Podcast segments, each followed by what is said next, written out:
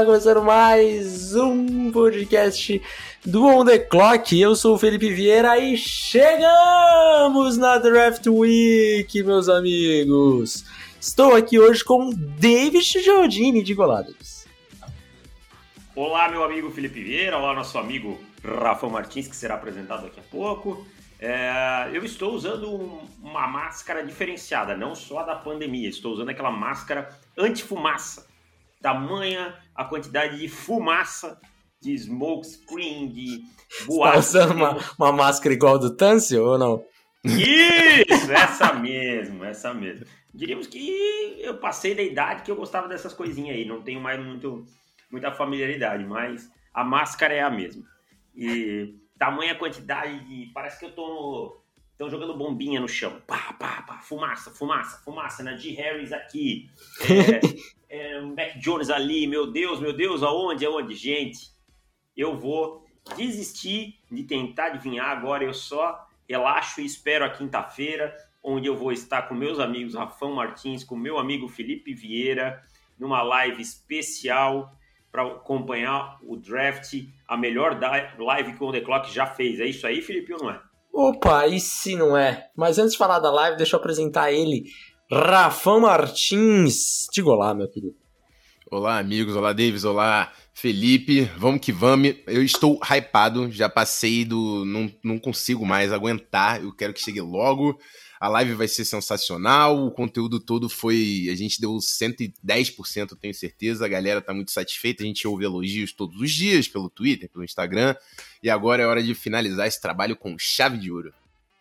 Exatamente. E para finalizar o trabalho, obviamente, live do On The Clock no YouTube, pelo canal do On The Clock, e pela Twitch, pelo canal do Rafão. É, vai ter sorteio, vai ter convidado, vai ter gente que vai ter que pagar promessa, né? Quem viu aí no Twitter já sabe. Vai, enfim, vai ser demais essa live. Então, vem com a gente que, que sem dúvida nenhuma vai ser a, a nossa melhor live aí da história do, do On The Clock. Meus amigos, como vocês puderam notar, esse podcast de terça-feira normalmente é um podcast fechado para assinantes, para quem gosta de valorizar o, o, nosso trabalho, o conteúdo, né? Eu fazendo aquela chantagem emocional para quem não é assinante. Tube. Mas eu entendo você que não é assinante ainda, de repente, tá curto de grana, beleza, tá tranquilo. É, mas quando. Aliás, uma coisa importante: esse podcast Sim. e esse site sempre foram a favor do proletariado, né? Sempre foram. Sempre. sempre Inclusive, em 2018, foi o ano mais caro do guia, né? É. Aí baixamos para de, ajudar. Desde então abaixamos, mantivemos o, o preço desde então, mesmo com a inflação lá que agora não consegue mais comprar um quilo de carne com o preço do, do guia, mas mantivemos e vamos manter ano que vem também porque somos pró-proletariado. Mas onde eu estava falando que você cortou o meu raciocínio, Davis? Ah, sim, claro, este podcast, este podcast, como somos pró-proletário, esse podcast aqui, o da semana, é, a gente está fazendo aberto. Você notou aí, caiu no seu feed, você falou, ué, podcast do On The Clock no feed? No Spotify, o que, que está acontecendo? Porque quem é assinante, obviamente, não vai, né? Não vai para o feed, porque senão todo mundo ouviria. Mas é isso resolvemos trazer esse podcast essa semana aberto para todo mundo ouvir. Sei que tá todo mundo hypado com, com a pica apontada pro Shell, já diria Luxemburgo, com fechou. Então resolvemos trazer esse podcast aberto. Semana que vem volta fechado. Então, você quer assim, putz, queria saber o que, que eles vão fal estão falando aí do meu time. Vira assinante, né? A gente vai acompanhar aí o draft, o, o que aconteceu no draft, provavelmente aí durante o mês de maio inteiro, um, possivelmente um pouquinho aí de junho, e depois já viramos a chavinha para 2022. Mas até lá ainda estamos no na empolgação aí para quinta-feira. Dito tudo isso, eu queria perguntar para os senhores se vocês já têm o cardápio preparado para quinta. Já tem, Davis?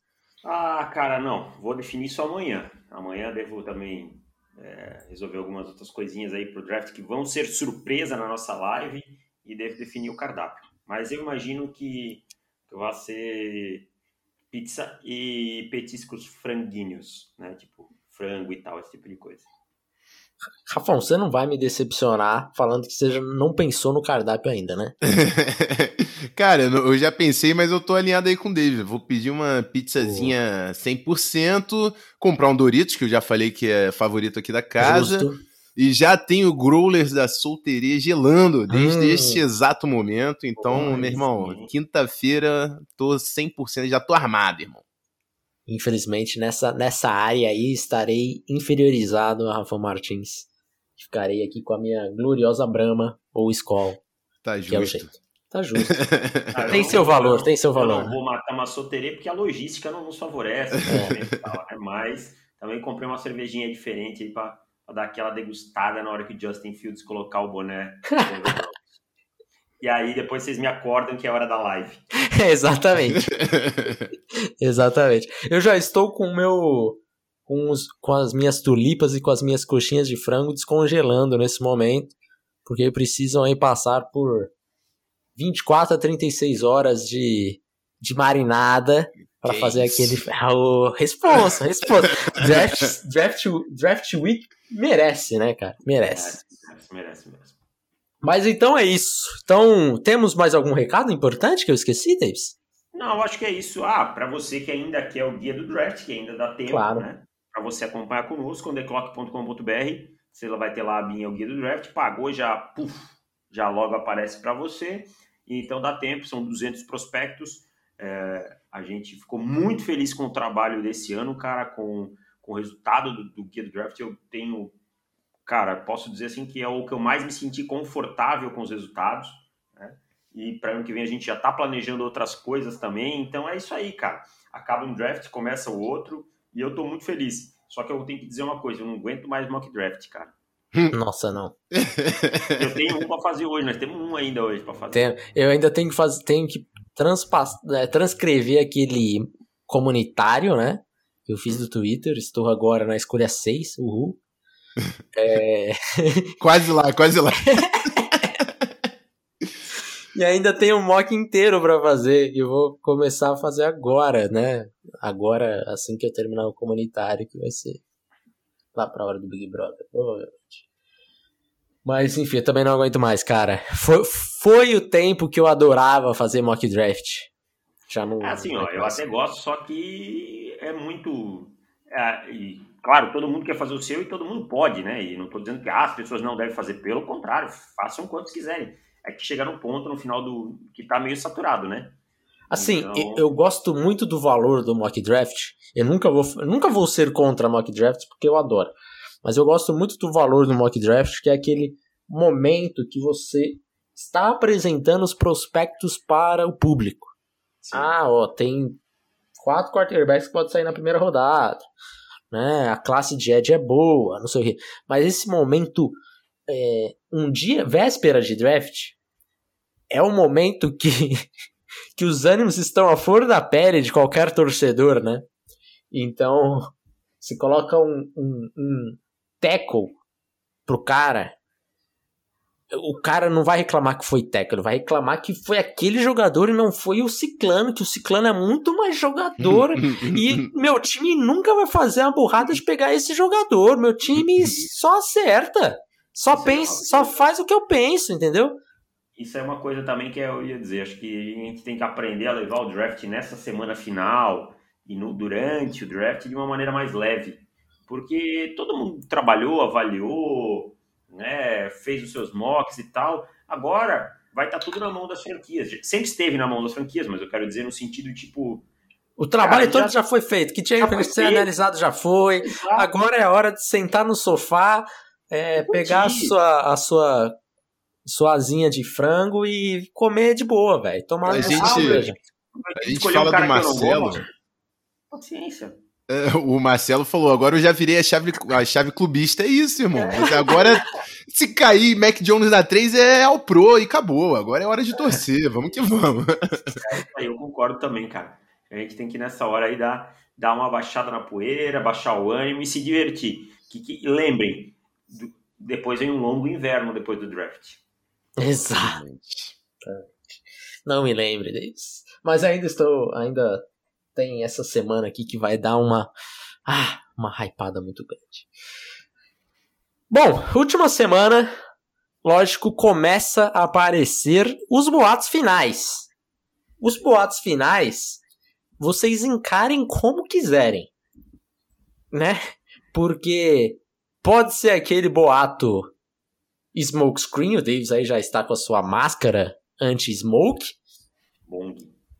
Mas, mas pode ter aquele, aquele boato Baker Mayfield pode ser que saia na 1. Né? Que foi exatamente isso, né? Naquele draft. Foi na semana do draft. Ninguém falava de Baker na 1, ninguém falava de Baker na 1. Pum, de repente, Baker Mayfield, né? Contaram pro boca aberta do Jackson. Ele já espalhou para todo mundo. Então, pode ser que, que apareça é, alguns boatos que são realmente verdadeiros. Então, vamos tratar, vamos trazer aqui alguns que, que apareceram nos, nos últimos dias, nos últimos dois, três dias. É, começando por um do Mel Kiper, que perguntaram para ele uma, uma, uma, quem é um, uma potencial surpresa pode aparecer na primeira rodada. Mel Kiper respondeu Diami Brown, wide receiver de North Carolina, no finalzinho da primeira. Vocês chamam isso de smoke ou de verdade? Pra mim é putaria já. Diami Brown no final da primeira rodada. Tá de sacanagem também, né? Tudo bem, eu entendo os times terem avaliações diferentes e tal, mas, pô, aí tá forçando, né, amigão? Diami Brown é um cara veloz e só, né? E só. É isso que eu acho dele. Um cara veloz e só. Então eu acho que é forçar um pouco a barra e tal. É, mas aí também eu, eu vou parar para pensar por um outro ângulo. É, quantas vezes a gente já não viu recebedores que saíram na primeira rodada por conta da velocidade, né? Uhum. Então, pode ser que tenha alguém realmente encantado na velocidade do Yami Brown, que é um cara, uma arma em profundidade e tal. Foi uma velocidade de tape, né? Ele no, no Fire Dash não foi um cara que, que é, destruiu, é. né? Mas eu, o que eu fico pensando quando eu vejo isso, até porque a gente vai falar aí de outro nome de wide receiver também que estão levantando, quantos wide receivers vão sair na primeira rodada, né? Porque a gente tá vendo. A gente vai falar de dois nomes aí que estão veiculando para aparecer. Cara, mas aí tem que sair um sete wide receivers, sei lá, na primeira rodada, é coisa pra caramba. Então, eu acho que essa aí é, também é fumaceira da, das grandes. E assim, vamos lembrar Mel Kiper, né? Mel Kiper é o rei nos últimos anos aí, nos últimos anos de chamar essa gloriosa surpresa no final da primeira rodada. E ele sempre erra, cara. Então, ele assim. um nome nada a ver, né? Eu acho que ele tá, a gente tem jogado o nome nada a ver, ninguém vai lembrar depois. Né? É, apesar de eu nunca esquecer que ele, que ele disse que ia se aposentar se Jim Clausen não fosse um. O que, que ele falou que era um All-Pro, né? Alguma coisa assim. É, sim, é. Não lembro direito, não. Então. Mas algo por aí. Então é assim. É, meu amigo, ele joga lá, se aparecer, todo mundo lembra, e ele faz questão de lembrar. Se não, daqui três dias ninguém mais lembra e já era. É, o, o Mel Kiper ele chegou a falar em abril ali é, sobre o Caio Lauleta em 2018. Foi ele que puxou esse negócio de ah, ele pode é, entrar no final da primeira rodada. No ano passado também teve algum outro que ele falou e não não rolou. Então assim, é, eu tenho todo respeito pelo Mel Kiper que graças a ele, a gente está num, num, num patamar do draft onde a gente está agora. Mas ele, para rumor, para coisa que ele ouve, para boato, para fofoca. Ah, o Mel Kiper é ruim, hein? Ah, é ruim demais. É fraco, é fraco. É, eu não vou, não vou comprar essa, essa smoke aí, não. Mais umazinha. Os 49ers aparentemente é, tem uma, uma decisão a tomar e estão entre dois prospectos na escolha número 3. Mac Jones e Trey Lance. e aí, e aí temos o, o Mac Jones, aparentemente o Kyle Shanahan forçando, a, batendo na mesa por ele, e o Trey Lance pelo departamento de scouts. Vocês compram esse, essa, essa fumaça aí de Trey Lance ou Mac Jones? Pode ir lá, Rafão, vai lá. É, então, uh, uh, o, o, meu take envelheceu rápido, né? Mas não é. o, o que eu ia falar. É de sexta já ficou na cara. Ainda bem que esse é aberto, né? Senão vai ficar feio pra mim. Mas o, o lance é o seguinte, cara. Estão é, colocando aí esses dois e tudo mais para mim é o seguinte, essa número 3 eu acho que tá aberta. E eu continuo confiando que o nome que eu tenho mais à frente é o Justin Fields. Se realmente vai ser ele e bater na mesa tá cada dia mais difícil. Mas as casas de aposta, né? Hoje o Mac Jones é favorito, tem Trey Lance e tem Justin Fields. Nenhuma delas paga nada próximo ao que é Trevor Lawrence na 1 e Zach Wilson na 2. Então, assim, a grande verdade é que a 3 vai ser uma uma surpresa que vai definir o restante do draft. Eu acho que está é, sendo bem bem especulado, mas a gente tem muito poucas certezas do que vai acontecer na escolha número 3. Eu tô, tô começando a, a achar que vem que vem Mac Jones por aí por mais que não entenda dentro do, do, do, scouting aí que eu fiz dos quarterbacks, eu tô começando a achar que vem Mac Jones por aí, porque é há muito tempo isso sendo falado e tá, tá, tô tendo aquele feeling de Daniel Jones no Giants que a gente teve há pouco tempo atrás. Davis, antes de você falar, eu queria só trazer uma frase do Kyle Shanahan que rolou hoje. Aliás, estava nervosinho hoje. Tava, né? Uhum. Inclusive, falando aí sobre o, o Garópolo, vamos falar daqui a pouco. É, que há uma frase do, do Shanahan que foi eu sinto bem em relação a uns cinco caras na escolha número 3. Para, né? O... Assim, se você tá se sentindo bem com cinco caras na 3, por que, que você subiu? Né? Porque daí você já Sobe tem. Sobe pra 5, então. Sobe é, pra 7, então. No mínimo é. você vai pegar um desses caras é. que você se sente bem na 3. Né? Hum. É, Faz e... sentido nenhum. É, nenhum, nenhum. Então dá para ver aí que tá que foi uma coletiva cheio de, de, de bullshit, né? Como, e assim, né? Como o Pedro Felipe? Pinto adoraria falar, diga. Como é que o Pedro Pinto falaria, peraí? Bullshit. é. e assim, ó, não adianta ir pra coletiva de imprensa. Você sobe da 12 para 3. Todo mundo sabe que você vai pegar um quarterback. É, você não diz quem é esse quarterback, obviamente, tal, mas rola um boato de três, ou quatro, de três nomes. Você acha que você vai responder sobre o que na coletiva de imprensa? Sobre o jogador de special team que você vai pegar na sexta rodada? Ah, uhum. desculpa, né? É óbvio que a pergunta vai ser sobre o quarterback. E o Kyle Shannon se mostrou muito incomodado com isso, tá? É... Não vai então, cara.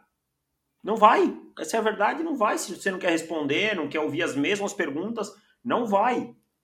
É igual o Murici falava, não tem jeito. Chegou num ponto em que ele já desistiu de brigar, porque ele, ele respondia as mesmas perguntas nas coletivas de futebol, e é assim que funciona, é assim que a banda toca. Você vai responder as perguntas sobre quarterback.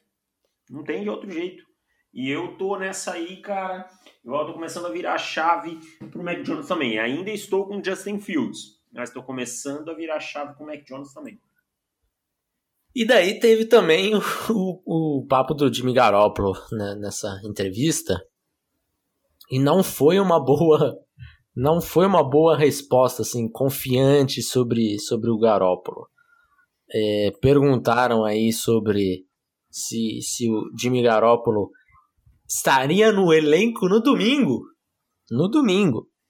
E daí, nem foi uma pergunta assim, ah, o Jimmy Garoppolo será o seu quarterback titular na semana 1, pô, tá longe pra caramba. Não vou responder esse, esse tipo de coisa. Não, foi assim. É, Jimmy Garoppolo estará no seu elenco no domingo? E a resposta do Kyle Shanahan foi aquela digna resposta de quem tá sabonetando tudo. Que mandou um. Eu não tenho nem garantia se eu vou estar tá vivo no domingo? Ai, ai, ai, aquela né? Então, assim, é, eu não sei não se Jimmy Garoppolo não, não será trocado aí é, durante o draft, o que já emenda com um, um outro rumor que o Peter King é, tá soltando aí, soltou na coluna dele, que ele não ficaria surpreso se o Jimmy Garoppolo fosse trocado nessa semana e indica aí o, os Patriots como um, um potencial landing spot para o Garoppolo. Aí eu acho que é mais a questão do Peter King jogando um, um time uma que tem uma necessidade ali, né? E talvez não, não tenha seu quarterback no, no draft, do que eu acho que informação de fato. É, Ou... eu acho que eu ah. acho assim, se São Francisco quer uma segunda rodada pelo pelo Jimmy Garoppolo, esquece que os Patriots vão pagar, tá? Esquece, não vão pagar, não vão pagar o que venderam. Não vão pagar. Não pelo Jimmy Garoppolo e tal. Eu acho que uma, uma mid-round, talvez, e tal. Mas por um quarterback que sai em baixa, que vem de muitas lesões nos últimos três anos, eu acho improvável. Você vai falar de um outro quarterback que está no seu time que vai ser trocado? Porque aí eu quero falar também que eu já vou dar essa, essa, esse pitaco já. Ah, então vamos falar, né? É, aparentemente, Ted Bridgewater também não deve ficar aí nos Panthers. É, ou deve ser trocado para os Broncos no meio do draft. Ou se, se realmente não tiver uma proposta aí, que eu acho que os Broncos vão brigar com eles mesmos, talvez. É, deve ser dispensado que, que você acha, Davis? Assim, o meu, meu lado é, pessimista de, de torcedor de Carolina acredita que pode ser trocado ali por uma quinta rodada, alguma coisa mais ou menos por ali. É, mas eu não estou muito esperançoso assim que os Panthers vão conseguir trocar o Bridgewater não.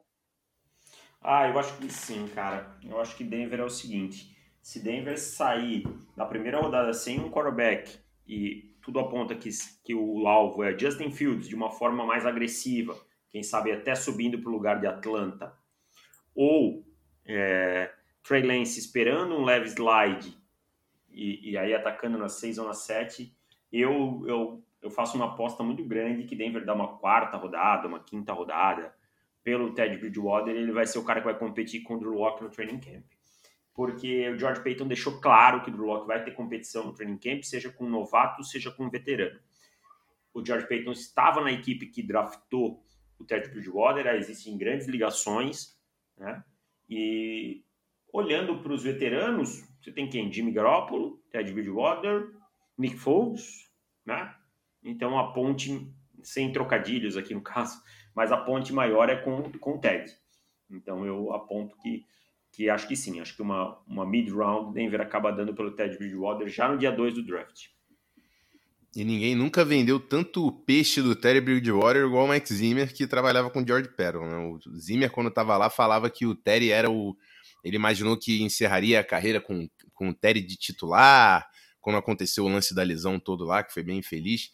Então, assim, acho que o George Patton tem. confiava bastante no Zimmer, né? Era uma front office que trabalhava bastante com a coaching staff, eram bem integradas, ele deve ter ainda boas memórias, ou deve ter o Terry com, com uma certa estima dentro da avaliação. Eu não duvido que isso aconteça mesmo, não. Agora, alguns rumores novos que apareceram aqui na minha timeline durante a. durante a. começo da gravação desse podcast. É uma sequência aí de, de escolhas na 4, 5, 6 e 7.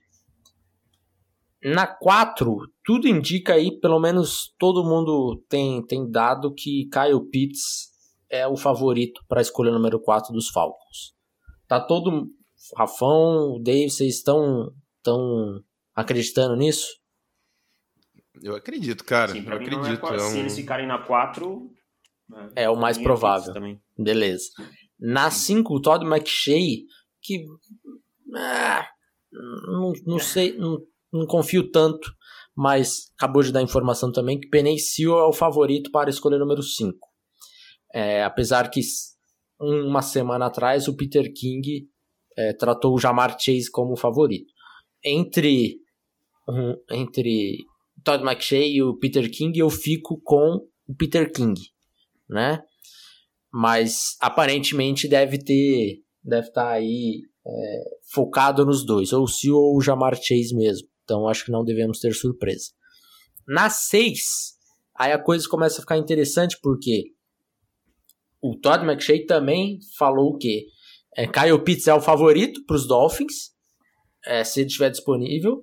Se não estiver, chamar Chase é o, o, o favorito. Então, assim, McShay já basicamente colocando a escolha 4, 5, 6 e na 7 é, ele também fala que a ordem de preferência ali para os Lions é Kyle Pitts em primeiro, que não deve estar disponível, Jamar Chase em segundo, que seguindo essa lógica também não estará. Em seguida vem o Devonta Smith e o Jalen Waddle. E aí ficaria uma situação que é, Justin Fields não saindo na 3, o Justin Fields começa a cair, cara. É, passa 4, é passa 5, passa 6, passa 7. Tudo bem, tem esses times podendo trocar. É, eu confesso que, dependendo do time aí, é, eu não acho que seja um time que esteja disposto, por exemplo, os Lions. Eu não acho que é do feitio dos Lions de trocar para baixo pouca coisa, assim, sabe? Ah, não, vamos descer quatro posições, o outro pega, ganha uma terceira, mais uma quinta e tá de boa. Eu acho que eles só vão trocar se for uma baita troca. Eu concordo, até que nenhum general manager quer passar aquilo de aquela imagem de fragilidade, né? Que, que Exata. E tudo GM novo, né? Você é, tem aqui Brady no... Holmes, é, Terry Fontenot, Terry Fontenot na 4. Então é isso, cara. Eu acho que a gente não, não vai, ninguém vai querer dar nada de graça. Mas eu vejo gente pagando caro no Justin Fields e aí eu acho que esse cenário todo desmorona. Entendeu? Eu e assim, também tô achando um time, que vem três aí em cima. Um time para ficar de olho em quarterback. Fizeram um reporte muito forte no 5. Estão dispostos a subir, pelo que a gente tem ouvido. Tem um quarterback de contrato fácil de se livrar. Las Vegas Raiders. Olho nos Raiders, porque eles sobem. O John Gruden e o Mike Mayock estão é, tão bem de olho no quarterback. E o Derek Carr tá lá desde antes deles assumirem, né? Eles ainda não, não deram um tiro deles do, do QB do novo regime. É verdade. Então... E, é, e, é, moleza o contrato dele, é 2,5 de 10 esse ano. Entendeu?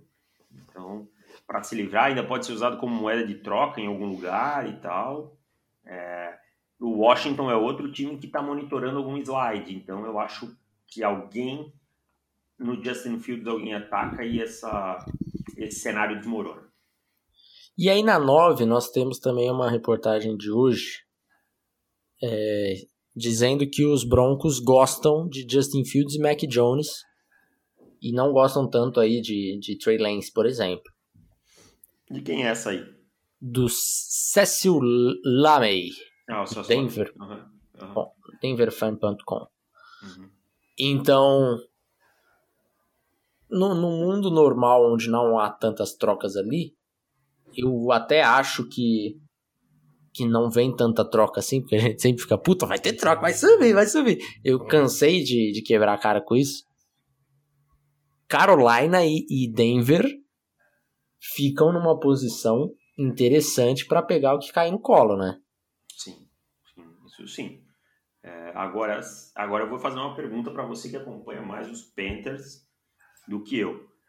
Existe alguma chance dos Panthers, mesmo com o Senderno na 8, puxarem o gatilho em algum quarterback?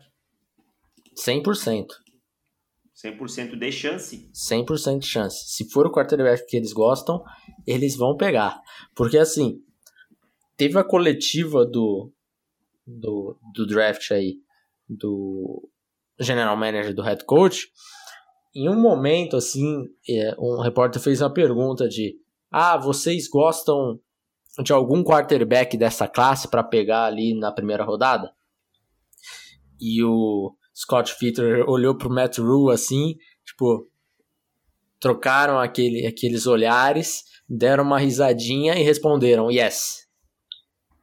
Então, assim, eles não teriam essa troca de olhares, aqui eu fazendo um metaforando, eles não teriam essa troca de olhares. Ah, o quarterback que a gente draftaria é o, Tra o Trevor Lawrence. Pô, é lógico. Não tem a mínima possibilidade dele estar disponível. Então, eu imagino que seja algum quarterback que tenha a possibilidade de estar disponível na escolha 8. E eu falo isso há muito tempo, há muito tempo, sei lá, desde setembro, que Justin Fields seria um encaixe perfeito para Carolina, uhum. pro que roda o, John, o, o Joe Brady. Sim. Então, é, eu não quero me iludir, mas eu já estou iludido. Essa semana não tem jeito. Agora, Rafão, deixa eu te perguntar uma coisa. Você ah. tem dado uma olhadinha, assim como o Tep, como o Fitterer olhou pro, pro Rulo, assim, dado aquela risadinha para alguém nessa pandemia, ou só em casa, não tem jeito? só em casa, não tem jeito, não tá, hoje tá, tá complicado, tá complicado. Tá Mas eu queria trazer uma que o Felipe já falou de várias, o Tom Peliceiro falou que o Vikings é um dos times que pode entrar no top 10, porque a gente tá falando de vários nomes, a gente chegou na, na 9 aí e a gente não mencionou o Rashawn Slater. E eu acho que existe um gap hum. grande aí do Slater para o próximo offensive tackle. O Vikings simplesmente não tem left tackle para a próxima temporada.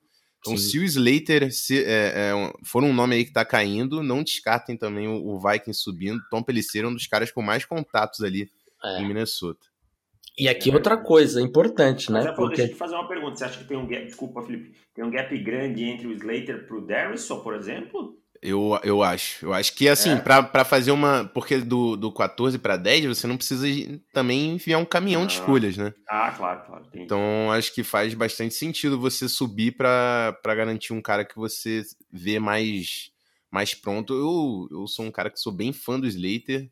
E é, um, e é um jogador que cabe exatamente nos moldes aí do, do que o Vikings roda, né? Ele é bem atlético, fez bastante isso em Northwestern. Eu fico até eu fico feliz, cara, se, se o Vikings faz esse movimento, até porque a gente tem duas escolhas de terceira rodada. Então tem, tem alguma munição aí para fazer esse movimento. Eu vou te falar uma coisa. Se eu me iludir, você também pode. Porque hum. é o hum. seguinte. É, a, na minha cabeça é, é, se Justin Fields e Rashawn Slater estiverem disponíveis na 8, na minha cabeça a pick é Justin Fields. Mas como eu acho que é improvável a chance dele, né? É mais provável que ele não esteja disponível, seria o Slater a pick. Mas o Field sendo a pick, o Slater começa a dar uma quedinha. Passa da 9, provavelmente. Quer dizer, não temos tanta certeza assim, mas vamos dizer que sim. E daí a gente chega na 10, que é um time que tá afim de dar um trade down de leve. Que, é os, que são os Cowboys. Aliás, desculpa, achei que você tinha terminado. Não, terminei, pode falar. Ah, é, os Cowboys, é, fiquem de olho nos Cowboys em, em linebacker. Os Cowboys deixaram a decisão sobre Leighton Van Der Esch, seu quinto ano, para depois do draft, né? E eu falava isso antes há algum tempo e eu tomei umas pedradas aí nos torcedores dos Cowboys que eu falava, é, cara, o Leighton Van Der Esch tem problemas no pescoço, é um lugar muito crônico. O, o Jalen Smith jogou muito mal ano passado. O Sean Lee oficialmente se aposentou, só passou no INSS, porque aposentado ele já estava. Hum. Né? Então, assim, não é de se, de se jogar fora a ideia dos Cowboys poderem pensar no linebacker, cara. Entendeu? Ninguém tem certeza como o Leighton Van Der Esch vai voltar, se é que ele vai jogar bem, se eles vão botar no quinto ano. Então, assim, se o Micah Parsons fizesse slide até a 10, eu não me surpreenderia com o Micah Parsons sendo a escolha do Dallas Cowboys. Até porque é um time que já apostou em jogadores com problema extra-campo no passado, né? A gente tá aí falando que o Parsons. Assim, se tem um time que não vai botar um peso tão grande em problemas extra-campo no Parsons, porra, ele vai ter o cara lá no alto da board. Então uhum. faz muito sentido pro Cowboys também. É. Mais um rumor que eu acabei de ver aqui, outro do Peter King, e aqui sobre os, os Giants. Joe Judge ama Devonta Smith. A organização dos Giants gosta bastante do cornerback JC Horn E Dave Gettleman ama. Adivinha, adivinha, adivinha? Micah Parsons. Micah Parsons, exatamente. Então, então é, pode ser que tenha aí uma decisão a tomar entre head coach e general manager, algo, algo bastante comum aí, né? É, na, nas escolhas de draft. Geralmente pesa mais aí pro lado do, do GM, porque a escolha fica marcada no GM, não no, no head coach. Mas acho que já dá pra gente limitar bem aí, né? O que, que os Giants estão imaginando na primeira. É, falam muito em Ed também nos Giants, né? Mas eu, eu só acho que assim, eu entendo essa discussão é, general manager, treinador, mas eu acho que nunca, nunca, nunca, nunca um general manager pode escolher um quarterback que não é o que o seu treinador quer. Ou isso é um sinal muito grande para mim que ele não quer este, esse treinador mais, ou ele Uhum. não faz muita questão desse treinador no futuro. E se eu digo, se eu sou treinador e eu, no lugar do Kyle Shanahan, falo, ah, esse cara eu quero o Mac Jones, os caras falam, não, eu vou draftar o Trey Lance, eu digo, então, tô pegando meu boné. Pode ser Ed, pode ser wide receiver, beleza, você escolheu, você tá montando o time, mas quarterback eu não aceito. Quarterback, para mim, é o que o, o meu head, é o que o head coach quiser. Porque é uma relação diferente com qualquer outra posição, tá? Isso pode perguntar para qualquer um. E se é diferente em nível amador, como a gente já trabalhou, vocês dois como treinadores também. O Felipe acho que trabalhou mais só com defesa e tal, mas Uhum. acaba tendo contato, não tem como, né? Mas pode notar, a relação head coach, é, quarterback é diferente.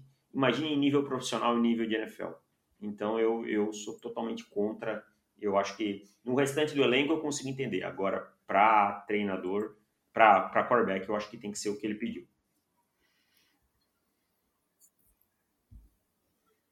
Mais um jogador aí que talvez seja trocado, e esse daqui toda temporada aparece, né? Eu só acredito vendo. É Julio Jones. Os Falcons aparentemente aí estão.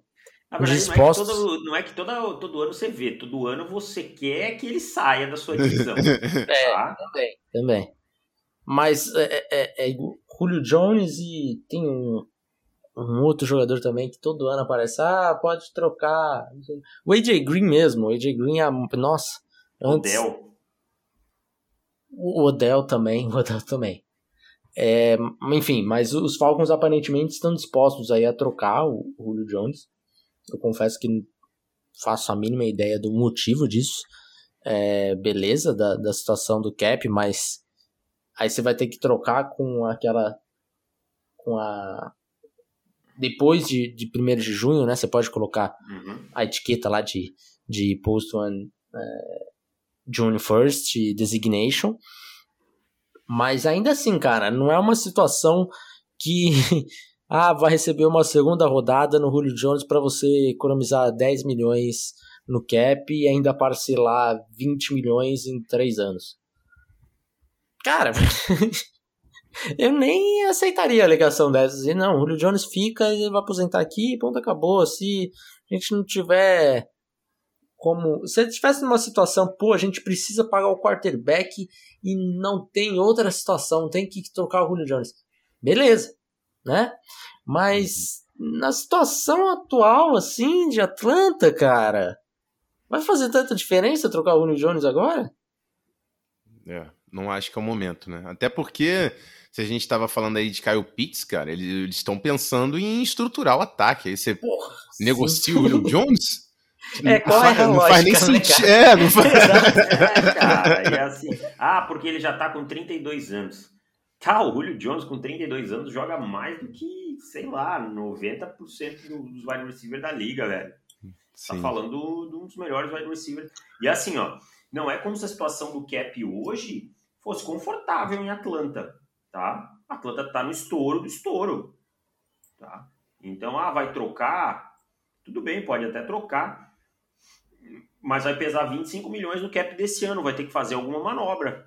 Então, aí daí teria que ser o seguinte: eles teriam que é, parcelar esse, esse dead money para os anos posteriores. É. Então, assim, se fosse, ah, não, vai trocar, mas é, tem pouco dead money, tá, 2 milhões aqui, 2 milhões em 22 e 23, beleza. Mas, pô, você vai ter que parcelar 20 milha em 3 anos. Ah, deixa o cara aí, pô. É. E assim, ah, então deixa lá para ver em 2022, se você acha que aí vai estar tá muito velho, que, que não dá e tal. Mas engolir isso tudo, cara, de, de dead cap, é aí que você começa a montar um time perdedor, cara. É.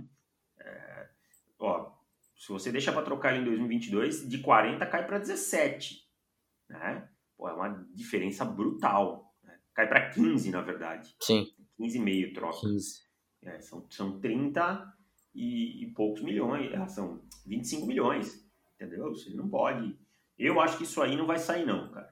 Eu também, que... também e tô assim, achando eu sou o Arthur Brown, eu chego num time, eu fui contratado por um time eu ouvi o que esse time tinha para me oferecer. Aí eu chego, a primeira coisa que os caras fazem é trocar o Julio Jones? Pô, né? É alguma coisa errada aí.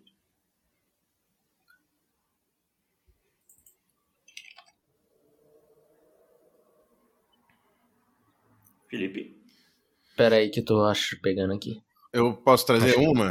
Ah, tá. Pode trazer. É, eu David, queria- só, só, só pra... Só pra... Você falou Hum. Arthur Brown ou minha cabeça que foi...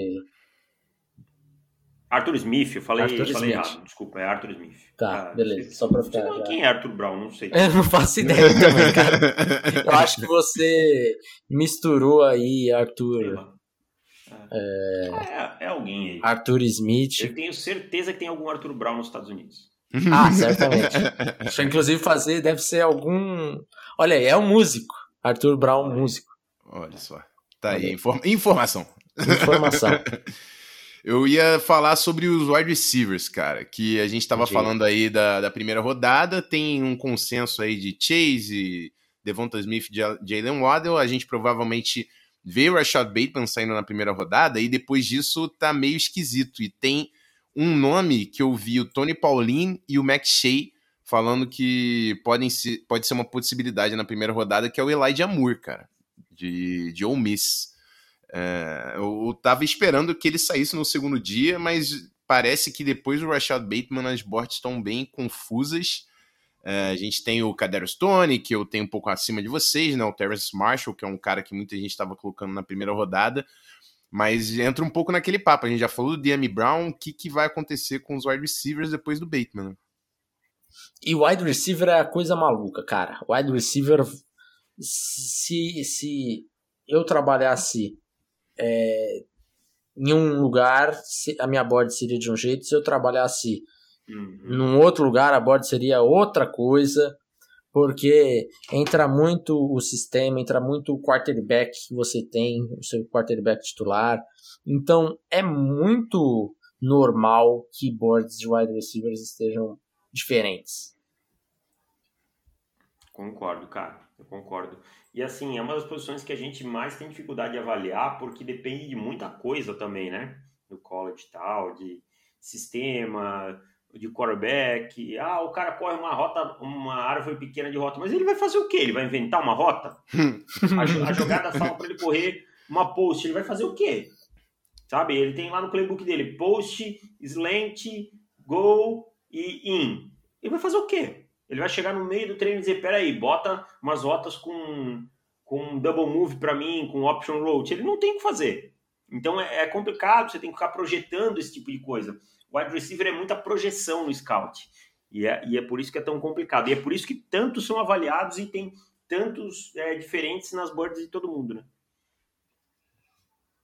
É, exato. E, e Elijah Moore ali na, na primeira rodada, né? O McShane ainda falou aí de de repente ser o, o- o- isso daqui que é surpreendente pra mim, que ele chegou a falar que pode ser o quarto wide receiver da board em alguns times. É, daí, assim, a gente entra num- num ponto que eu vendo por um lado, vendo por outro, eu Não enxergo. não enxergo qual é esse lado que ele vai estar em quarto, né? Não consegui enxergar de lugar nenhum. exato, exato. Ah, um time que, que joga assim, ah, tá, então talvez o quarto pode ser o Devonta Smith. Ah, um time que joga do outro jeito. Pô, então pode ser o Terrence Marsh. Mas achar um que ele se encaixaria ali para ser o quarto daquele daquela bird, eu não consigo muito não, cara.